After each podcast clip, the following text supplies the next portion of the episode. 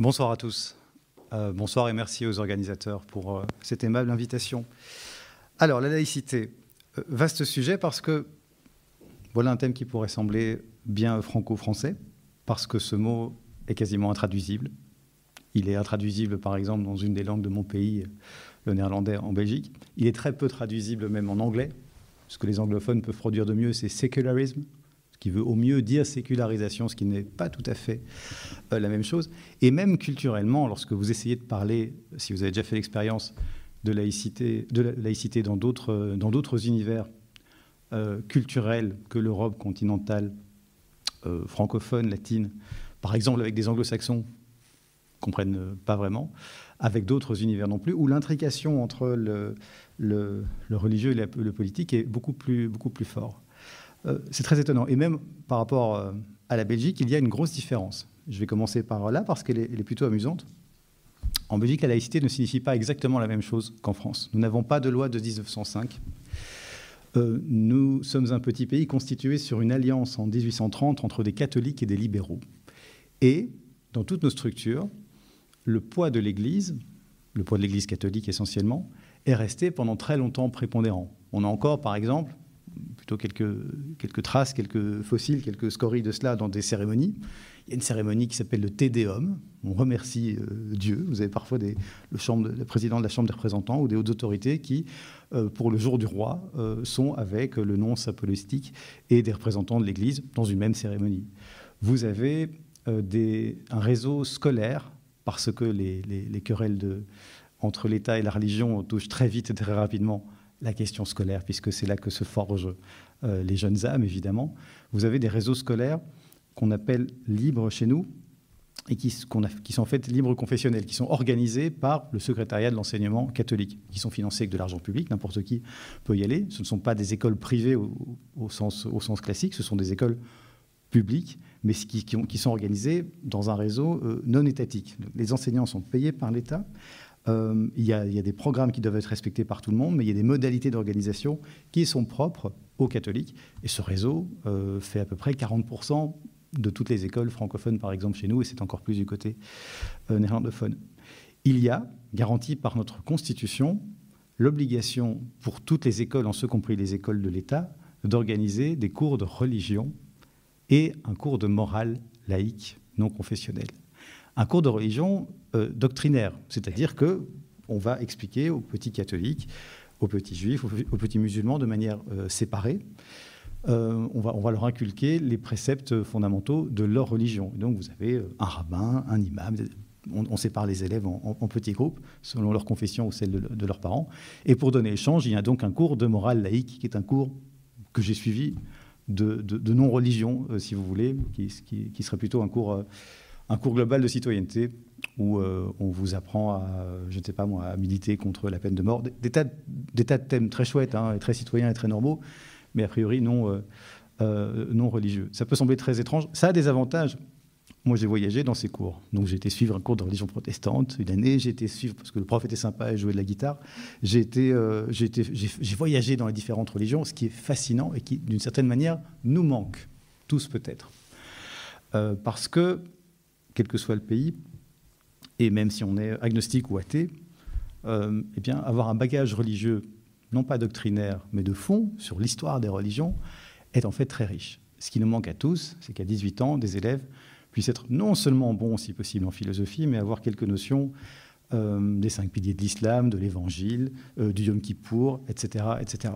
Et donc, il y a une réforme dans mon pays qui est en train d'être implémentée parce que ça fait débat depuis longtemps. Des, gens comme moi se battent pour mettre fin aux cours de morale et de religion et pour avoir un seul cours qui puisse s'inspirer un petit peu du, cours de philosophie que vous avez en terminale ici en France, mais avec en plus une dimension interconvictionnelle où on continuerait à, parler de religion en dialogue interconvictionnel, en histoire des religions. il ne s'agirait plus d'apprendre aux uns et aux autres à être de bons petits catholiques, musulmans, juifs, etc., mais que tout le monde, dans une classe qui ne serait plus séparée, euh, ressorte avec un, bagage minimum sur euh, notre patrimoine commun spirituel de l'humanité. Je, pense par ailleurs, donc on est en train d'y arriver lentement, euh, à ce cours qu'on va appeler un cours de citoyenneté et de, et de philosophie. Je pense aussi que c'est la meilleure prévention possible à la fois du racisme et des replis identitaires. quand vous avez l'impression que votre identité est comprise et, quand vous êtes dans la position de comprendre que les êtres humains se sont toujours posés les mêmes questions et simplement y ont répondu de manière différente selon les régions du monde d'où ils viennent et, selon les civilisations où ils ont grandi, eh bien, on fait pas mal de, fait pas mal de progrès. Euh, la laïcité aussi et les religions sont organisées chez nous selon un, système assez particulier. Il y a une reconnaissance des cultes, c'est-à-dire que chaque culte fait l'objet d'une loi de reconnaissance qui offre des moyens publics de l'État pour leur organisation. Et chaque culte a sa loi bien à, bien à lui. Euh, donc il y a une loi qui reconnaît le culte catholique, il y a une loi qui reconnaît euh, les protestants, les juifs, les musulmans, les bouddhistes. Je crois que les anglicans ont, dernièrement euh, eu aussi leur loi de, reconnaissance. Et pour donner le change dans ce petit pays de compromis où il faut un équilibre entre les différentes philosophies, eh bien la laïcité a aussi sa loi de reconnaissance équivalente à celle des cultes reconnus ça peut sembler très bizarre. C'est ça que je raconte ça en France. On me, regarde avec des, grands yeux, mais, c'est la vérité. Chez nous, la laïcité, c'est d'une part, comme chez vous, un principe d'organisation, de séparation des églises et de l'État et euh, de subordination des lois, euh, des lois divines lois, enfin des, lois, euh, les, lois de l'État s'imposent évidemment par rapport aux lois, religieuses, mais d'autre part, c'est un courant philosophique reconnu. Et nous avons donc, c'est pour ça que j'étais très intrigué de recevoir une, invitation d'une maison comme celle-ci, euh, le patronage laïque, parce que je, pensais qu'il n'y avait rien qui ressemblait à, ce que nous avons en Belgique, mais c'est faux. Nous avons des maisons de la laïcité un peu partout, dans les villes, dans, certaines campagnes. Nous avons une structure euh, fêtière. Et cette ces maisons de la laïcité, ce centre d'action laïque organisé en régional, eh bien, organise euh, régulièrement des événements comme celui de ce soir, des conférences, et est aussi très actif, aussi très actif sur d'autres sujets.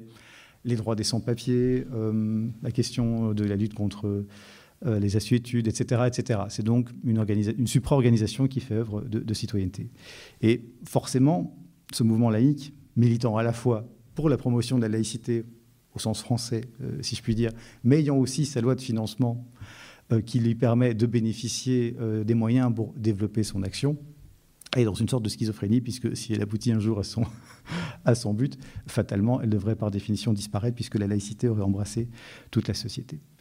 Euh, donc pour vous dire que chaque, chaque endroit du monde et chaque contexte a son, a son rapport particulier aux, religieux. Je, je m'interroge depuis longtemps pourquoi il y a une spécificité euh, franco-française et environnante sur la question de la laïcité qui a autant de mal à percer, alors que, clairement, euh, la liaison entre Église et État et sa déliaison est née en Europe. Euh, on a eu l'amabilité de, rappeler que j'ai fait une thèse sur la souveraineté avec le, professeur Ferry. Jean-Marc Ferry, c'est le frère de l'autre, mais, mais, il, est, très très bien aussi. et il est même mieux, je, pense, sur, sur pas mal d'aspects. Euh, l'idée de ma thèse principale était que de, démontrer à quel point le, corps de l'État et le corps religieux, à savoir le corps du Christ, étaient au début une seule et même chose. C'est l'État qui s'est émancipé de l'Église. C'est comme ça que l'État est devenu État. Euh, au 5e siècle, le pape euh, Gélase invente la doctrine des deux glaives, que vous connaissez, j'imagine. L'idée, c'est que le pape, le souverain fontif, reçoit deux glaives de Dieu, le glaive temporel et le glaive spirituel, euh, et c'est le pape lui-même, grand seigneur, qui confie le glaive temporel aux princes, aux rois, aux empereurs, qui en Europe commencent à constituer les, royaumes et les empires euh, qui commencent au début du Moyen Âge à prendre forme. Évidemment, le lien de subordination est clair. C'est Dieu, puis le pape, et le pape donne. Et au fond, les États, et c'est arrivé euh, via des, événements euh, conflictuels euh, retentissants, ce sont les États qui peu à peu ont pris leur indépendance vis-à-vis du clergé et du pape. C'est la querelle des investitures. C'est aussi le grand conflit entre un des rois de France, je crois que c'était Philippe le Bel, et le pape. Peu à peu, tant le, le royaume de France que l'empire d'Allemagne et une série, enfin l'empire romain germanique qui deviendra plus tard l'empire allemand, qu'une série d'autres endroits finissent par s'émanciper de la tutelle de l'Église en inventant au passage un corps de, travailleurs qu'on a appelé rapidement les juristes, à qui il a été confié la mission euh, d'inventer les outils normatives par lesquelles cette émancipation pourrait se faire. C'est ainsi que Jean Baudin, dans ses six livres de la République, a inventé la souveraineté au sens moderne avec le pouvoir de faire la loi. C'est tout simple comme invention. On va dire à partir de maintenant que euh, quelqu'un qui a le pouvoir et autorité sur un territoire a le pouvoir de créer des textes qu'on va appeler des lois et qui forgent le réel. Alors ça a l'air bateau, on vit avec ça, nous, euh, depuis, depuis toujours. Avons-nous l'impression Mais comme idée, quand elle n'existe pas, c'est fantastique, parce que ça permet de s'opposer à la tutelle, à la tutelle de l'Église et à ce, euh, ce, tour de passe-passe intellectuel que l'Église avait a réussi pendant, pendant toute une partie de l'histoire de la chrétienté et du, Moyen Âge. Euh, rendez à César ce qui est à César et à Dieu ce qui est à Dieu. C'est magnifique. Vous êtes propriétaire de la frontière si c'est vous qui décidez qu'il y a une frontière. Et c'est ça que l'Église a réussi à faire pendant longtemps. Elle nous a fait même coup avec les sciences, je vais y venir euh, tout à l'heure. Euh, donc la laïcité comme principe de séparation et comme principe d'émancipation vis-à-vis du religieux n'a pas la même vie partout dans les différents environnements et les différentes cultures et dans les différents moments de l'histoire. Et c'est un, thème qui aujourd'hui bah, revient parce qu'il y a le sentiment que nous vivons des temps euh, troubles sur le plan identitaire. Euh, l'identité devient un sujet en soi. Euh, le fait que le président Sarkozy, à une époque, ait jugé bon de faire un ministère de l'identité nationale était un premier indice. Mais on voit aussi que de plus en plus, dans les, dans les enjeux électoraux, dans les débats de société, il y a en filigrane l'identité partout. Et c'est pas juste la France de Zemmour, c'est partout. C'est partout en Europe et c'est partout dans le monde. C'est du Trump, c'est du Brexit, c'est du Salvini. Je pourrais vous parler des, nationalistes flamands, mais, mais, mais, ça vous déprimerait. Euh, partout dans le monde, vous avez des replis identitaires extrêmement forts, où tout à coup la question qui sommes-nous? Quelle est notre langue? Quelle est notre culture? Est-ce que nous allons disparaître? Est-ce que nous allons être euh, grands remplacés d'une manière ou d'une autre? Devient le thème prépondérant et remplace, si je puis dire même, les thèmes socio-économiques. Euh, ce qui est fabuleux, même s'il y a une part de légitimité. Moi, je crois que la politique, c'est savoir à la fois euh, avoir des projets socio-économiques, un modèle de société, et pouvoir dire effectivement aux gens ben, euh, qui nous sommes, où nous allons, sans pour autant se perdre dans, des extrêmes d'une manière, ou d'une autre. en Belgique, je parle encore une fois de, de ce petit pays, puis j'arrête, il y a des débats laïques intense autour du concept de neutralité. Comme la laïcité chez nous est un mot très chargé, euh, à cause de la référence française et à cause euh, du compromis originel entre catholiques et libéraux, euh, le mot neutralité a pris beaucoup de force pour désigner la manière dont les fonctionnaires doivent, dans leur rapport avec les usagers, afficher une neutralité. Je crois qu'en France, c'est assez simple. Il y a une neutralité qui est à la fois d'acte et d'apparence. Eh ben, chez nous, il y a un débat sérieux dans les organismes publics pour savoir si, que ce soit dans les sociétés de transport, euh, les guichets, dans les maisons, euh, euh, les maisons municipales ou n'importe quel service public, est-ce que c'est vraiment un problème d'avoir une femme avec un voile, un monsieur avec une kippa, ou même pourquoi pas quelqu'un qui a un t-shirt avec un slogan syndical ou politique au guichet? Et comme notre Constitution n'inclut pas le mot de laïcité, euh, inclut des normes sur la neutralité relativement euh, floues et qui, euh, qui, parlent simplement de neutralité des actes et de neutralité d'apparence pour les gens qui sont en contact avec le public, eh bien vous avez de plus en plus des décisions de justice qui tombent dans un sens ou dans un autre, puisque vous avez des mouvements revendicatifs et parfois certaines communes ou certains pouvoirs publics qui disent ben, Moi, j'ai pas de problème. C'est le cas à Malines, par exemple, et à, et Gand. et c'est le cas dans, dans l'un ou l'autre organisme public à, à Bruxelles, j'ai pas de problème à ce que nous fassions, ce qu'ils appellent une neutralité inclusive, c'est-à-dire qu'on peut admettre le port de signes convictionnels pour les employés qui sont au guichet. Ce qui pose pour toute une autre partie de la population un vrai problème qui est plutôt attaché à une vision de la laïcité proche de ce qu'on trouve en France et, qu'ils sont, qui sont retrouvés obligés d'appeler neutralité exclusive, qui n'est pas un beau mot, mais qui consiste à penser non, la neutralité doit s'appliquer à la fois aux actes, bien sûr, mais aussi à l'apparence, parce que en, ayant une apparence neutre euh, qui se trouve privée de toute référence convictionnelle, confessionnelle, syndicale, et là-dedans on, on, englobe toujours aussi des convictions politiques et philosophiques. Vous ne pouvez pas non plus avoir un pins ou un, ou un t-shirt d'un parti politique. Eh bien, on considère que le fonctionnaire reconnaît, admet et envoie le message que l'État qu'il représente l'emporte sur ses convictions personnelles et privées. Eh ben, c'est un débat qui vit beaucoup parce que, euh, notamment dans la, à la STIB, c'est-à-dire l'équivalent de, la RATP euh, à Bruxelles, une, une, personne qui postulait pour un job et qui n'a pas eu et qui portait le foulard est arrivée à faire condamner la STIB pour discrimination. Sur l'idée que si vous refusez une jeune femme porte un foulard ou un jeune homme avec une kippa, élargissons le débat, euh, parce que votre règlement de travail n'interdit pas évidemment les religions, mais interdit le port de signes convictionnels, eh bien indirectement, vous pourriez faire de la discrimination envers une religion. Et donc, c'est un point de bascule, c'est un sujet qui vit euh, fortement chez nous pour l'instant, euh, qui, est, fascinant parce que, un point de vue anglo-saxon pourrait donner raison à cela. dans le monde anglo-saxon, si vous allez à Londres, par exemple, c'est un débat qui ne se pose pas du tout de la même manière. Euh, les, anglo-saxons voient d'une manière toute différente les choses et ne se sentent pas, euh, ne sentent pas leurs leur normes fondamentales nécessairement attaquées par des personnes qui portent un signe convictionnel et religieux.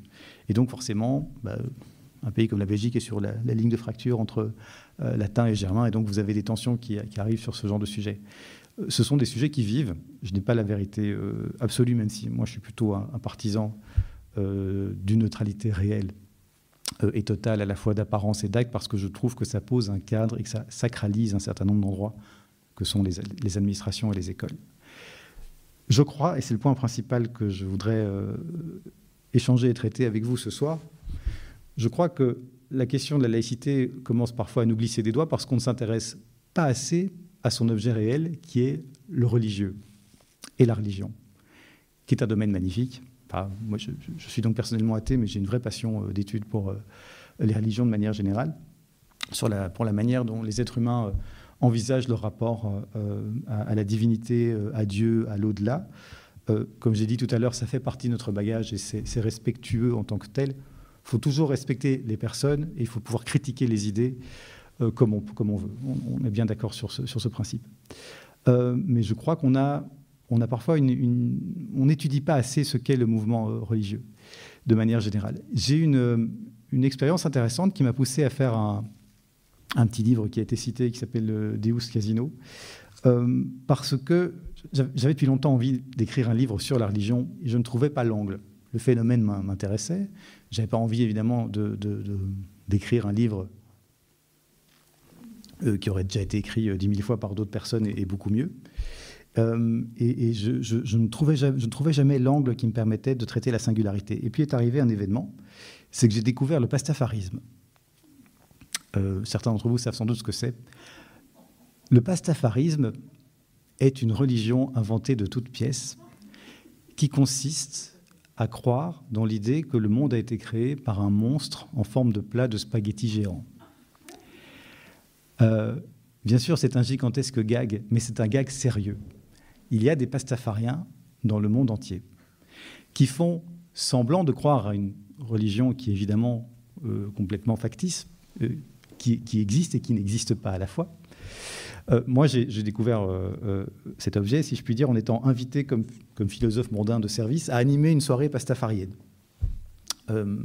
donc il y avait des pastafariens, il y avait ils ont des dignitaires. Il y avait un grand nouilleux de, Belgique. Il y en a un en France aussi. Il y en a, dans à peu près tous les pays euh, euh, d'Europe et, occidentaux. Et euh, les, pastafariens ont, des signes de reconnaissance entre eux. Ils portent une passoire à pattes sur la tête. Je me suis retrouvé dans une assemblée comme celle-ci, avec des gens dont la moitié avait une passoire sur la tête, mais dans un débat de, tenue relativement correcte sur la religion et, et la laïcité. Et, alors j'étais chargé de l'animation, j'ai passé un bon moment, le débat était sérieux, mais les gens qui avaient leur passeport sur la tête étaient à la fois, comment vous dire, c'est comme des joueurs de poker ou d'échecs. À la fois, c'est un jeu, mais c'est très sérieux faut jamais aller déranger un joueur qui est complètement dans son, euh, dans son trip, même si tout cela n'est qu'un jeu. Euh, euh, parfois, les gens qui ne sont pas joueurs ne comprennent pas qu'il ne faut pas interrompre quelqu'un qui est en train de réfléchir à sa main au poker ou, ou, qu'il ne faut pas interrompre quelqu'un qui est en train de réfléchir à son coup aux échecs. Mais il y a une notion de sérieux investi dans, dans le jeu.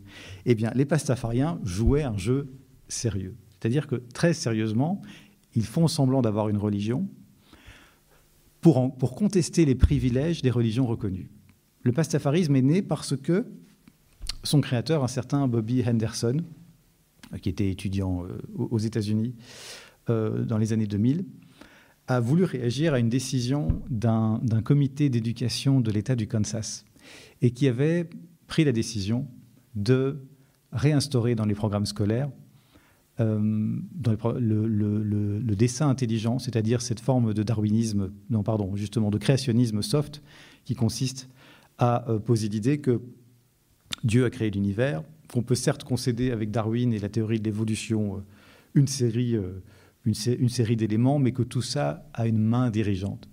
Donc voilà, c'est du, du, créationnisme soft, mais du créationnisme quand même.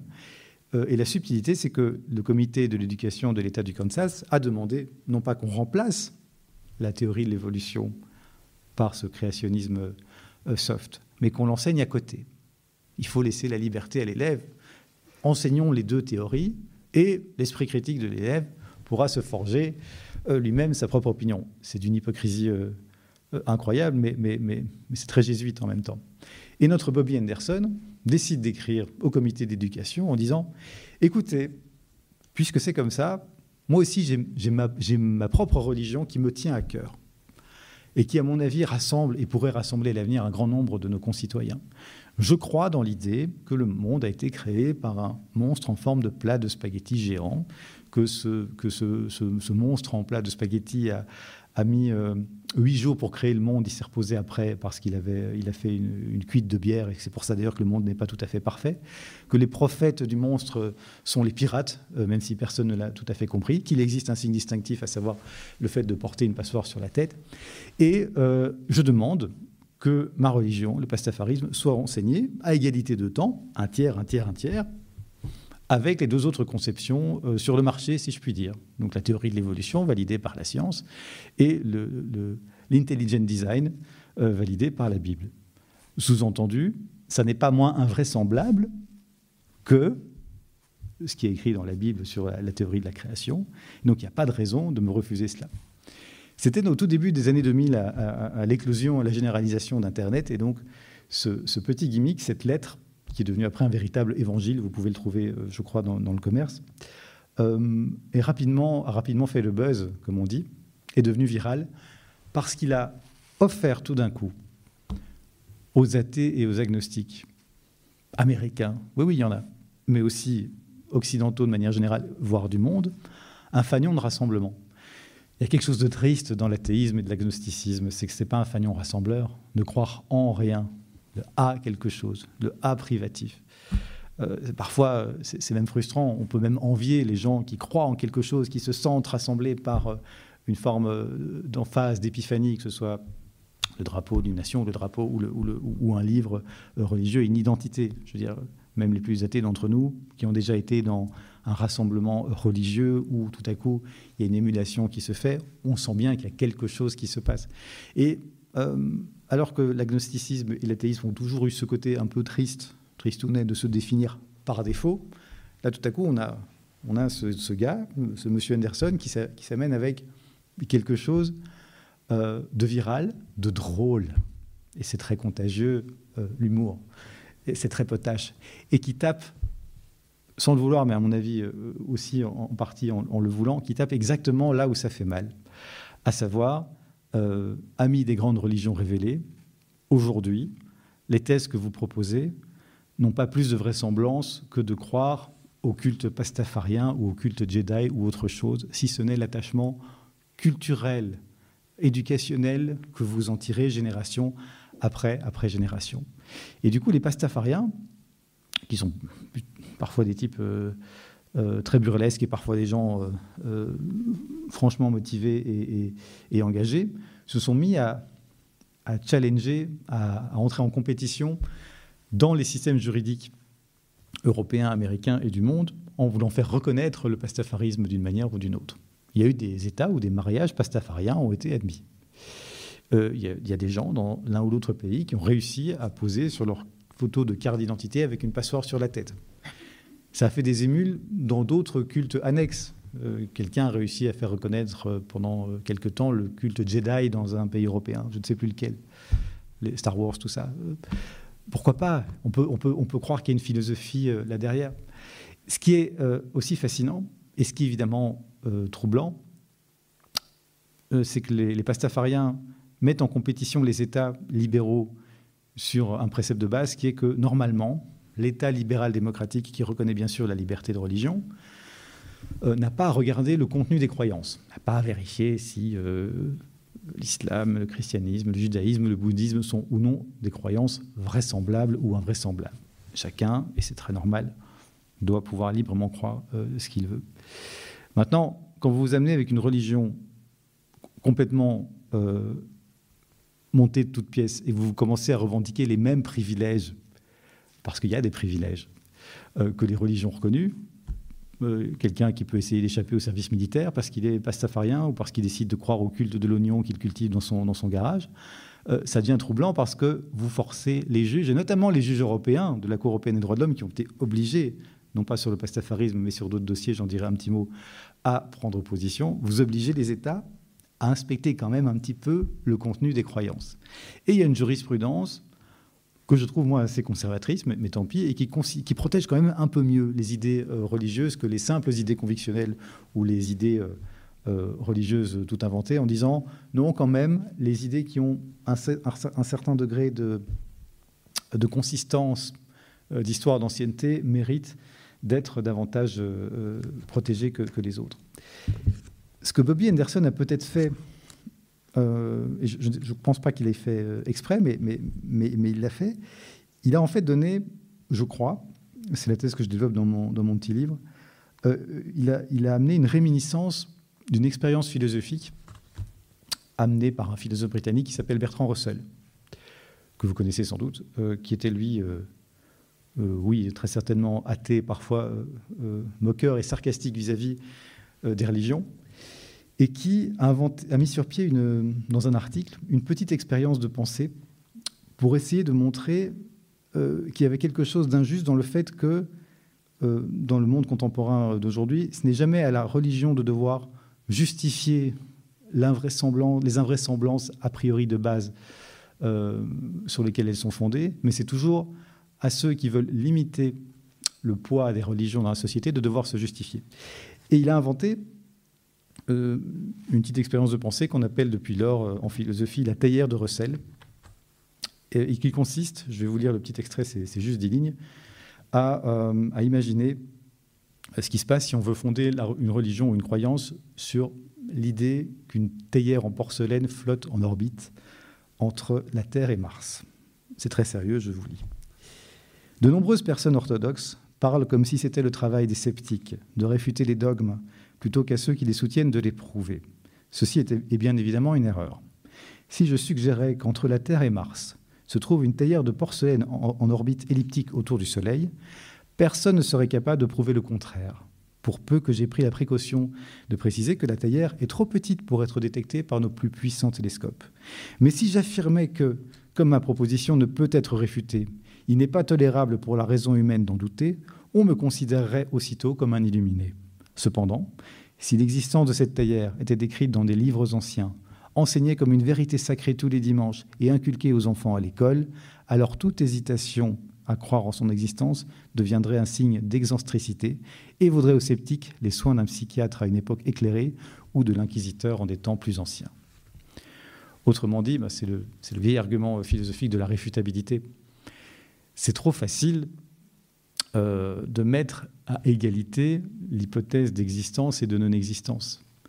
Euh, Russell nous dit les religions, un grand nombre de croyances, mais qui ont un, comme objet de croyance un objet métaphysique, tiennent surtout par l'impossibilité de prouver leur contraire.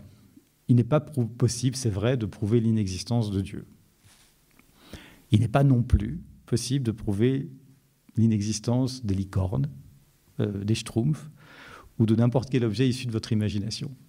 Parce que, théoriquement, il est toujours possible qu'un jour quelqu'un vous ramène un schtroumpf, une licorne, quelque chose. On sait bien que ça ne va pas arriver, tout comme on sait bien qu'il euh, y a très peu de chances qu'il y ait une théière en porcelaine qui tourne de manière elliptique euh, entre la Terre et Mars. Mais cette chance, aussi minime soit-elle. Et tout l'exploit du religieux, des religions et encore plus des religions organisées, et d'arriver à avoir transformé cette probabilité, au fond très infime, en une forme de 50-50, via notamment, avec la complicité volontaire ou non, euh, d'esprits comme, comme Pascal et son pari. Le pari de Pascal qui consiste à dire euh, il y a 50% de chance, au fond, euh, une chance sur deux que, que Dieu existe, et donc autant y croire parce que, comme ça, j'en ai, ai tous les bénéfices. Il un petit peu hypocrite par ailleurs, mais, mais soit. pourquoi 50-50 D'où est-ce que ça vient? Est-ce que la théière en porcelaine a 50% de chance d'être là? Non, du tout. Est-ce que, si je me mets à dire que le noyau, le cœur de la Lune est en fromage blanc, est-ce qu'il y a 50% de chances que ce soit vrai et 50% de chances que ce ne soit pas? Parce que personne n'a les moyens d'aller vérifier si c'est vrai Objectivement, si on regarde les choses sur le plan de la probabilité, il y a très très peu de chances que ce soit le cas. Et suggère Russell, et euh, le monstre euh, en spaghetti volant, évidemment, euh, renforce cela en rabattant aussi cette histoire de probabilité sur sa réalité, sur sa réalité forte, dénature et fragilise grandement le, phénomène, euh, euh, le phénomène religieux.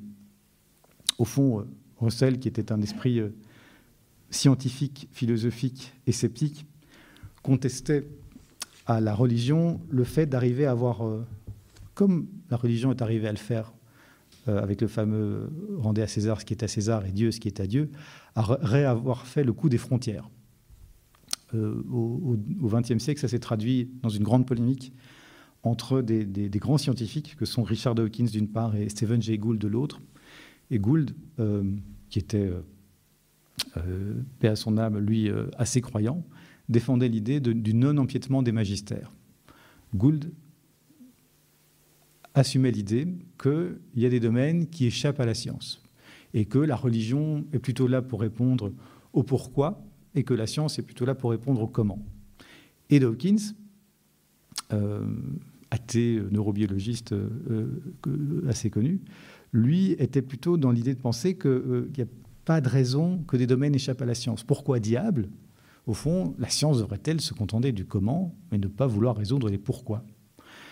L'être humain a toujours une forme de modestie. Auguste Comte disait que la connaissance humaine a des limites et qu'on ne connaîtra jamais, par exemple, la composition des étoiles.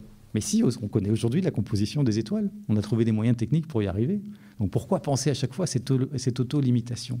Si ce n'est par une forme de modestie, modestie qui fait, par ailleurs, c'est vrai, l'honneur de la science, et qui la distingue des dogmes, qu'ils soient religieux ou philosophiques, euh, qui est qu'en science, on laisse toujours un couvert à table pour le doute. Même un Richard Dawkins très athée considérait qu'il y avait une échelle de 1 à 7 euh, entre la croyance la plus forte et l'athéisme euh, le, plus, euh, le plus intolérant, le 1 correspondant à une croyance littérale en ce que les écrits religieux disent, et le 7 étant l'athéisme complet, lui-même se considérait à 6, quelque chose, en considérant qu'il faut toujours une place à table pour le doute, ce qui est tout à fait à son honneur.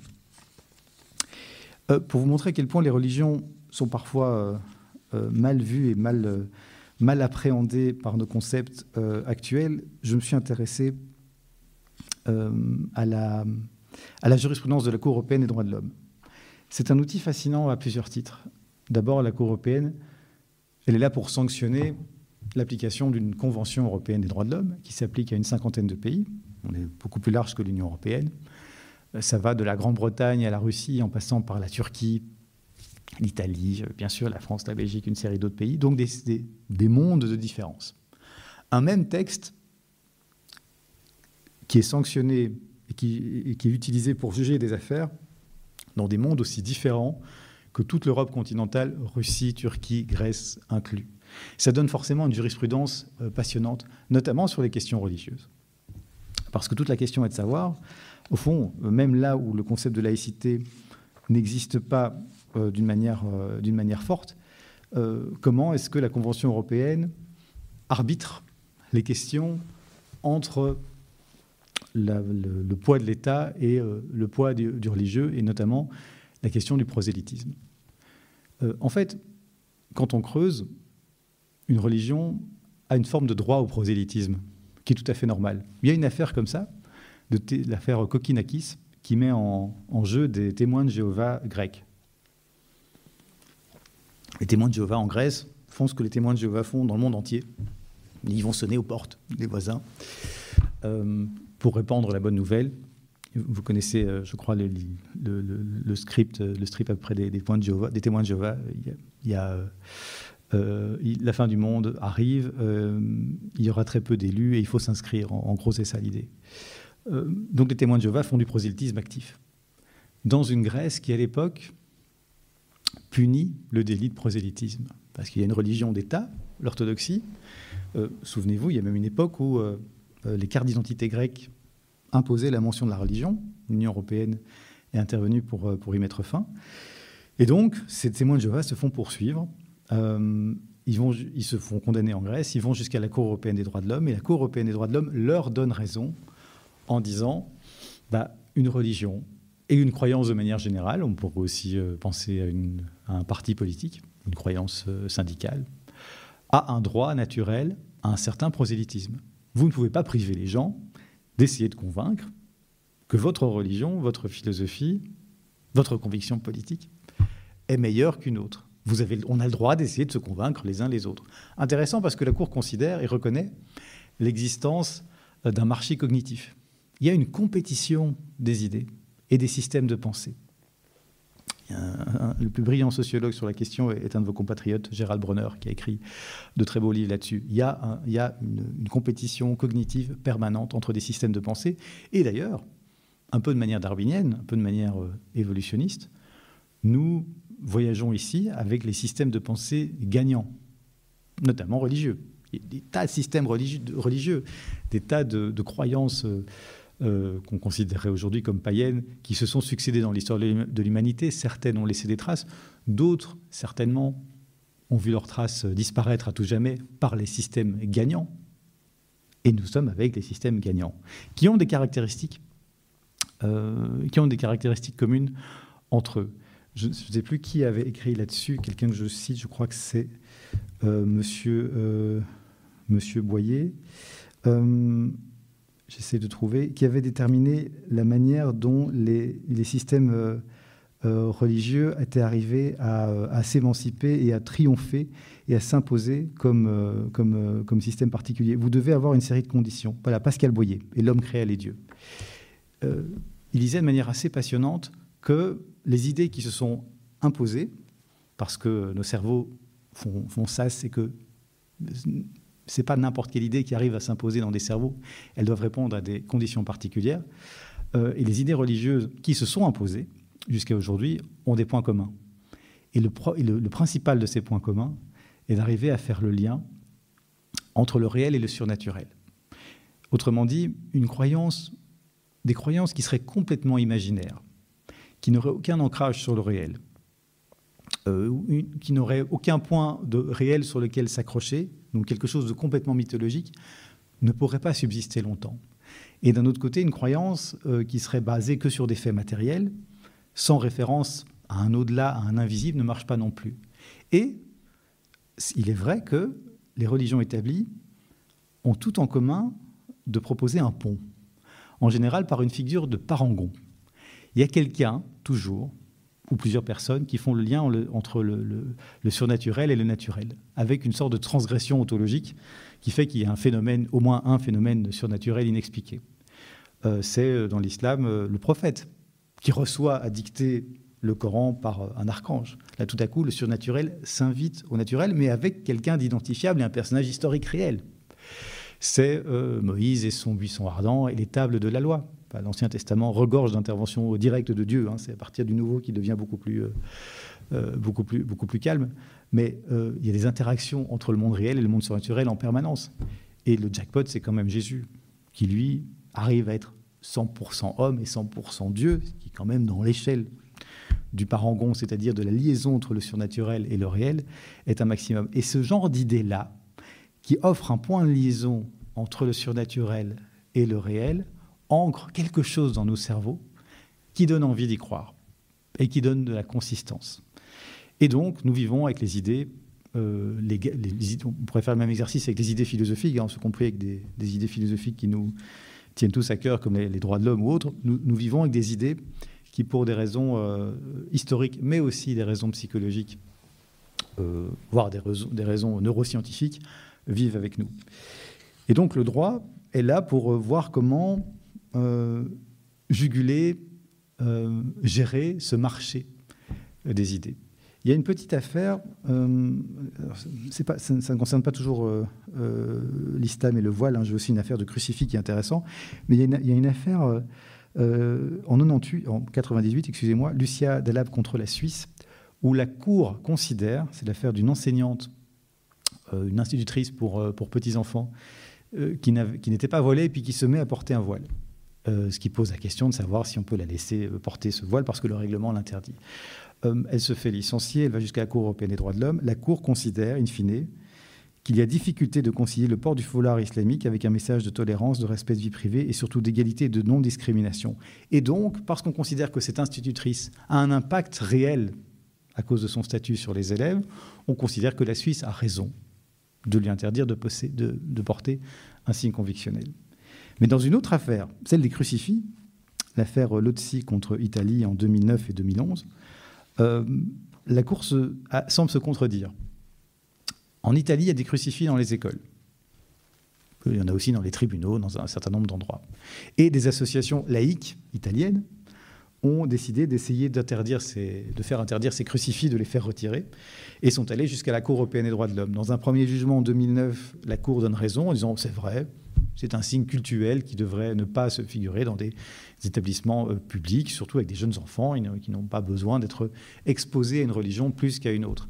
En 2011, l'Italie, qui va en appel devant la Grande Chambre et qui mobilise un certain nombre d'autres États européens, obtient un renversement de jurisprudence qui finit par dire non, non, c'est crucifix, c'est du, du culturel plus que du cultuel. Et les enfants, parce qu'il y a un environnement de diversité, etc., ils sont tout à fait aptes à faire la différence. C'est des affaires euh, compliquées parce qu'il il est en fait très difficile de déterminer ce qu'est un signe prosélyte et ce qui n'en est pas. En France, vous avez connu ces difficultés. La première affaire du foulard euh, date de 89. Et le ministre de l'Éducation de l'époque, Lionel Jospin, a d'abord essayé de s'en sortir en sollicitant l'avis du Conseil d'État. Le Conseil d'État a dit euh, on peut laisser porter des foulards par des jeunes femmes s'ils ne sont pas portés de manière prosélyte. Mais qu'est-ce que ça veut dire? C'est quoi un foulard prosélyte et un foulard non prosélyte? Le signe en lui-même, évidemment, peut être vu comme prosélyte. Parce que le prosélytisme, ce n'est pas juste le signe, c'est le contexte dans lequel il est porté, c'est euh, ce dont il est ou il n'est pas accompagné, mais c'est aussi la sensibilité de son destinataire. Nous, nous, ne sommes pas tous à égalité dans notre sensibilité et notre caractère d'être influençable. Il y a des gens que vous pouvez convaincre d'être témoins de Jéhovah en 10 minutes, ça existe. Et il y en a d'autres à qui vous n'arriverez jamais à, que vous n'arriverez jamais à convaincre que la Terre est ronde ou que les, vaccins contre le Covid euh, ne donnent pas la 5G. Ça, malheureusement, il y a des, voilà, nous, nous, ne sommes pas constitués tous de la même manière, nous n'avons pas tous les mêmes colonnes vertébrales, les mêmes ouvertures ou les mêmes fermetures. Nous sommes en général dans un entre-deux où nous sommes relativement ouverts aux idées nouvelles, mais nous avons une colonne vertébrale de principes forts qui nous, qui nous détermine. Et donc, on navigue un peu à vue en essayant de déterminer ce qu'est un signe prosélyte et ce, et ce qui n'est pas.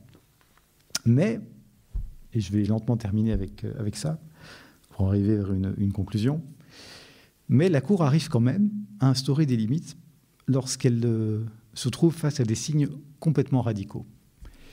Et il y a un arrêt qui date de 2014 sur une loi française, euh, qui est la fameuse loi anti-burqa et anti-niqab.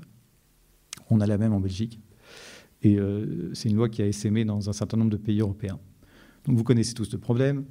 Multiplication, même si en nombre relativement euh, limité, reconnaissons-le, en nombre de chiffres absolus, mais donc floraison d'un certain nombre de tenues dans les rues de niqab et, de, burqa, ce qui pose objectivement un problème, puisque euh, même si les signes religieux dans la vie de tous les jours, pas quand vous êtes le représentant d'un État ou d'un service public quel qu'il soit, mais lorsque vous êtes usager des services publics, de la rue, etc., a priori, personne ne peut vous interdire, et c'est heureux de porter un signe convictionnel quel qu'il soit, la donne change dès le moment où vous n'êtes pas du tout reconnaissable.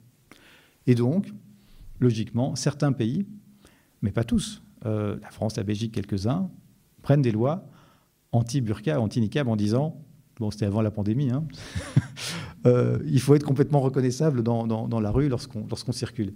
À l'époque, Amnesty International, Hillary Clinton, toute une série de, de hautes personnalités du monde anglo-saxon international s'offusquent de la dérive islamophobe en Europe dans l'idée que, mais ça ne va pas, c'est la discrimination au nom de quoi?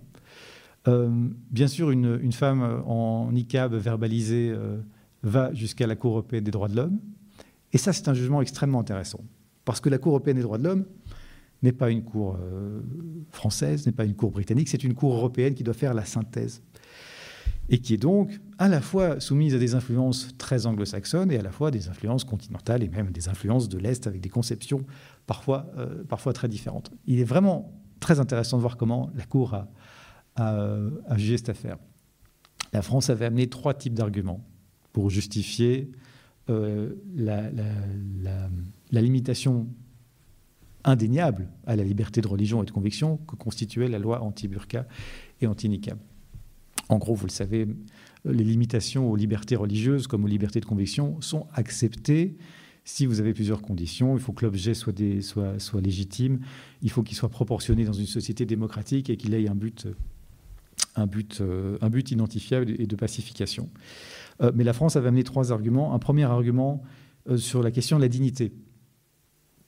c'est lutter contre des indignités, faites aux femmes que d'interdire à ces femmes de porter des, burkas et des niqabs. La Cour a envoyé balader cet argument en disant bah, vous partez du postulat que ces femmes sont forcées à porter euh, ces vêtements, euh, rien ne permet de l'affirmer et de le dire. Vous devez pouvoir considérer que ces femmes le font en connaissance de cause, et chacun est en gros le maître de sa propre euh, conception de la dignité. Ce n'est pas, peut-être avez-vous du mal à entendre, mais ce n'est pas un argument valable, dit la Cour. Le deuxième argument de la France, axé sur la sécurité, qui a du sens. On ne sait pas qui se trouve derrière un niqab ou une burqa. Euh, est-ce que c'est bien la mère de, ces enfants qui vient les chercher euh, à la crèche euh, ou à l'école? C'est un argument de bon sens. La Cour déboute aussi cet argument sur, sur un biais de proportionnalité. oui, d'accord, la question de la sécurité est légitime, mais vous chassez des mouches avec, avec un bazooka. C'est trop fort que de prendre une loi d'interdiction générale pour atteindre ce but de sécurité. Et puis il y avait le troisième argument de la France qui, a priori, pourrait avoir l'air le plus faiblard, mais qui était le plus fort. Et qui est l'argument, euh, oserais-je dire, de l'intersubjectivité et de la démocratie. À savoir, c'est très lévinassien pour ceux qui connaissent ce, philosophe, euh, qui a euh, beaucoup écrit sur l'épiphanie du visage, c'est-à-dire sur le fait que ce qui compte dans une société, c'est que des, visages puissent se voir et que, en m'offrant votre visage, vous m'offrez une part de fragilité nu de vous qui me force à vous envoyer la même chose. Bon, c'était un peu moins philo dans l'argumentaire de la France, mais c'était l'idée que si dans un monde demain, dans les rues, on accepte trop facilement que des regards ne se croisent pas, qu'on puisse se croiser sans être identifiable, pas nécessairement identifié, il ne s'agit pas de promouvoir une, une société sécuritaire, mais d'être identifiable, vous empêchez une intersubjectivité et des contacts qui sont pourtant nécessaires dans une société démocratique parce qu'ils préviennent du repli sur soi et du racisme. Et cet argument-là, a dit la Cour, suffit pour dire qu'en effet, une loi d'interdiction de la burqa ou du niqab est valide. C'est très intéressant parce que la Cour valide l'idée que marché il y a et que, comme tout marché, je, sais que la, comparaison avec un marché économique peut choquer, mais, elle est fondée. Comme tout marché, il y a des niches et il y a une réglementation générale. Il faut que les idées puissent, euh, et les identités puissent se brasser. La diversité, c'est bien, mais si on n'a pas le mélange, il nous manque quelque chose. Et là, c'est peut-être une différence, euh, et je, conclurai avec ça, intéressante entre le monde européen euh, occidental et le monde anglo-saxon.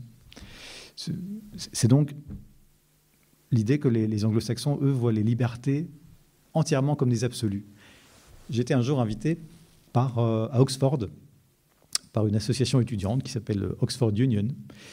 Euh, vous le savez peut-être, euh, en Grande-Bretagne, ils ont une tradition de, de joute oratoire organisée par des syndicats étudiants, des maisons, des représentants d'étudiants.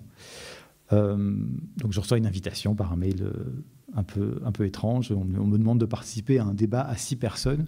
C'est des joutes de trois contre trois avec. C'est très ritualisé, c'est très, très, bien organisé, c'est très britannique. Vous avez une sorte de, senior, de, de professeur, un peu plus de terrain, et par un invité extérieur. Et ils doivent débattre, il y a un autre camp en face, ils doivent débattre d'un sujet. Un camp doit défendre un sujet X et l'autre doit défendre l'opposé. Donc, c'est donc des thèmes qui doivent se résumer à un oui ou un non. Est-ce qu'il faut déboulonner tel statut euh, du fondateur de la Rhodésie, par exemple? Je, suis allé voir les capsules sur YouTube de, ce qu'il faisait. Et moi, on m'invitait à un débat sur, euh, euh, sur la question de savoir s'il faut que le, négationnisme soit pénalisé, doivent continuer à être pénalisé dans un certain nombre de pays.